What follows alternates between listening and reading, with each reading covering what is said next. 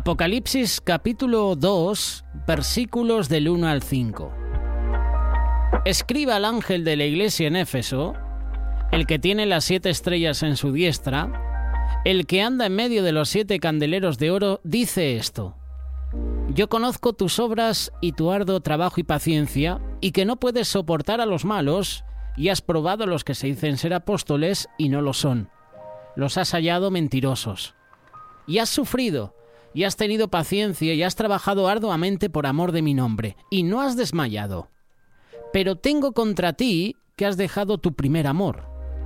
Recuerda, por tanto, de dónde has caído, y arrepiéntete y haz las primeras obras, pues si no, vendré pronto a ti y quitaré tu candelero de su lugar si no te hubieres arrepentido. Los martes estamos presentando el estudio bíblico el mensaje a las siete iglesias. Puedes encontrar en el canal de YouTube el mensaje a la iglesia de Éfeso.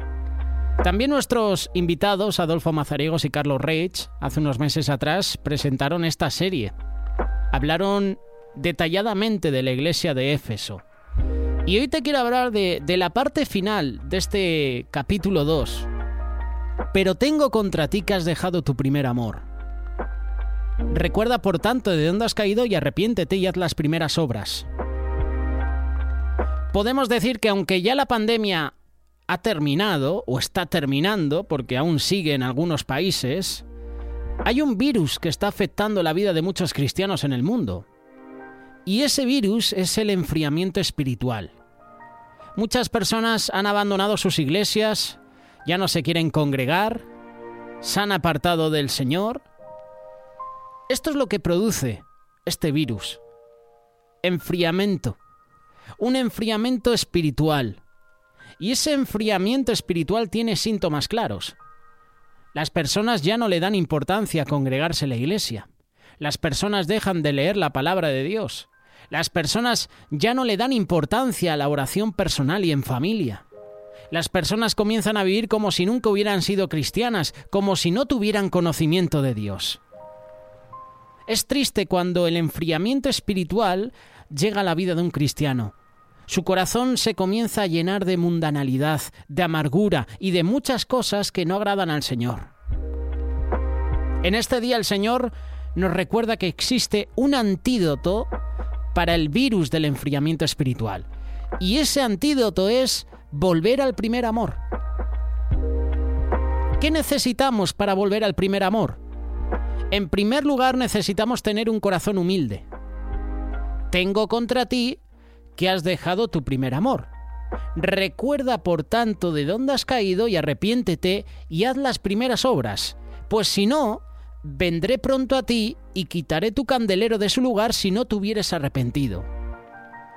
El texto nos dice que si hemos dejado el primer amor, necesitamos recordar o reconocer de dónde hemos caído. Es decir, veamos dónde ha estado ese problema. ¿Cuál ha sido la raíz de ese problema que ha hecho que yo haya perdido ese primer amor, me haya enfriado espiritualmente? Lo curioso es que dice, o mejor dicho, no dice, mira hasta dónde has llegado.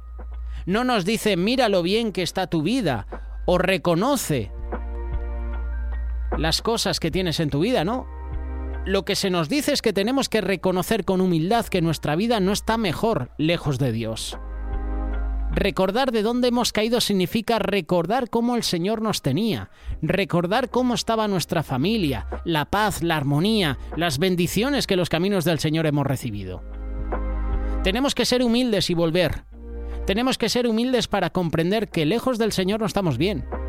Lejos del Señor somos como una rama cortada del árbol que lo único que puede hacer es secarse. Juan capítulo 15, versículo 4. Permaneced en mí y yo en vosotros. Como el pámpano no puede llevar fruto por sí mismo si no permanece en la vid, así tampoco vosotros si no permanecéis en mí.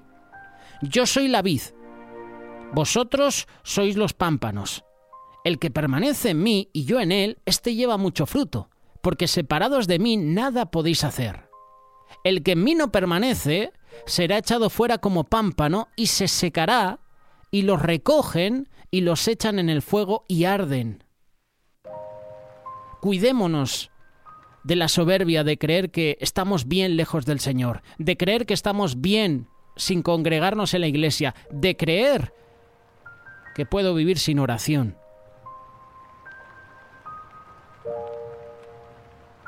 Esto es lo que, en primer lugar, necesitamos.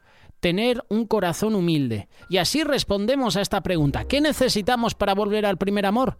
Un corazón humilde. Un corazón que reconoce que, ha pecado. Un, corazón que reconoce que separado de Dios nada puede hacer. Otra cosa es que tenemos que tener un corazón arrepentido por aquellas cosas en las que hemos caído y que nos han alejado del Señor. Recuerda por tanto de dónde has caído y arrepiéntete y haz las primeras obras, pues si no vendré pronto a ti y quitaré tu candelero de su lugar si no te hubieras arrepentido. El Señor le dijo a la iglesia de Éfeso, recuerda de dónde has caído. Y eso nos permite reconocer que cuando dejamos el primer amor es por causa de una caída, pero ¿en qué hemos caído? Dejamos el primer amor cuando caemos en desánimo. Proverbios capítulo 20, verso 34. Pasé junto al campo del hombre perezoso y junto a la viña del hombre falto de entendimiento, y he aquí que por toda ella habían crecido los espinos.